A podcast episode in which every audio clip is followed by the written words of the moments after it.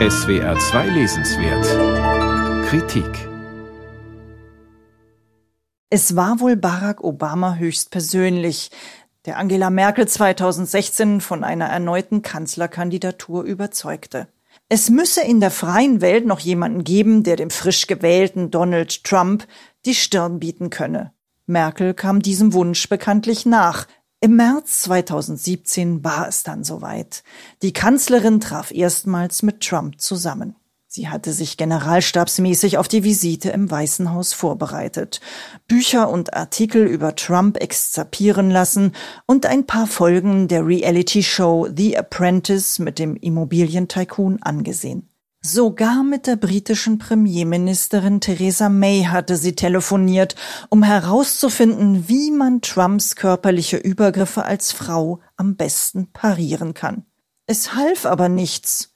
Trump ließ Merkel auflaufen und der Kanzlerin blieb nur einigermaßen die Kontenance zu wahren. Es sind solche Szenen, quasi aus der Schlüssellochperspektive, die den besonderen Reiz von Robin Alexanders Chronik Machtverfall ausmachen. Alexander, ein intimer Kenner des Berliner Politikbetriebs, weiß, welche Zigarillo-Marke Armin Laschet raucht und wo das Ehepaar Spahn eine Luxusvilla kaufte. Er weiß auch, in welchem Berliner Lokal Angela Merkel im Februar 2019 mit ihren Freundinnen Aperol Spritz trank, während die damalige CDU-Vorsitzende Annegret Kramp-Karrenbauer nur ein paar hundert Meter entfernt ein Werkstattgespräch Migration, Sicherheit und Integration veranstaltete, das die Kanzlerin als Abrechnung mit ihrer Flüchtlingspolitik verstand – Alexander will weiter wissen, dass damals an die Bild-Zeitung durchgestochen wurde, wie ganz besonders heiter die Kanzlerin an diesem Abend war. Du kannst mir gar nichts, war die Botschaft.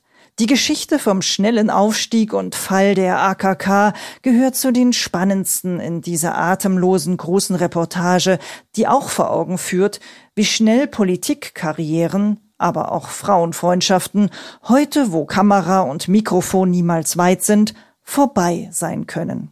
Alexander analysiert nicht, eher rekonstruiert er das Klein-Klein des politischen Tagesgeschäfts. Der Leser sitzt mit der Kanzlerin in Ministerpräsidentenkonferenzen, in denen nächtelang über Corona debattiert, aber auch Sudoku gespielt wird, während die Presse über eingeschaltete Handys unzulässigerweise mithört. Tricks und Intrigen, Seilschaften und viele Zufälle bestimmen die Szene. Umso überraschender, dass sich trotzdem ein großer Bogen des Geschehens ergibt, der allerdings ein wenig sympathisches Bild des CDU-CSU-Personals zeichnet. So wurde der opportunistische Markus Söder in der Corona-Krise vom schärfsten Merkel-Kritiker zum Bundesgenossen im Team Vorsicht und Friedrich Merz, lange Liebling und Favorit der Parteibasis, scheiterte letztlich an seiner Eitelkeit. Zum großen Showdown zwischen Laschet und Söder um die Kanzlerkandidatur kam es dann im April dieses Jahres. Unter Führung von Wolfgang Schäuble traf sich eine Handvoll Männer clandestin im Reichstag. Söder verwies auf die Umfragewerte, Laschet auf die CDU-Gremien. Die Entscheidung traf wohl Schäuble, der Alexanders Quelle zufolge sagte, die CDU müsse sich erneuern, aber nicht in der Opposition, sondern an der Macht und das gehe nicht mit einem CSU-Kanzler. Der Berliner Politbetrieb hat aber auch komische Seiten. So hatte die vorsichtige Kanzlerin lang überlegt, in welcher ihrer schwarzen Dienstlimousinen sie eine sichere Corona-Distanz zu ihrem Fahrer haben würde. Von wegen der Luftströme. Die gewohnt pragmatische Lösung konnte man eines Tages vor dem Kanzleramt vorfahren sehen.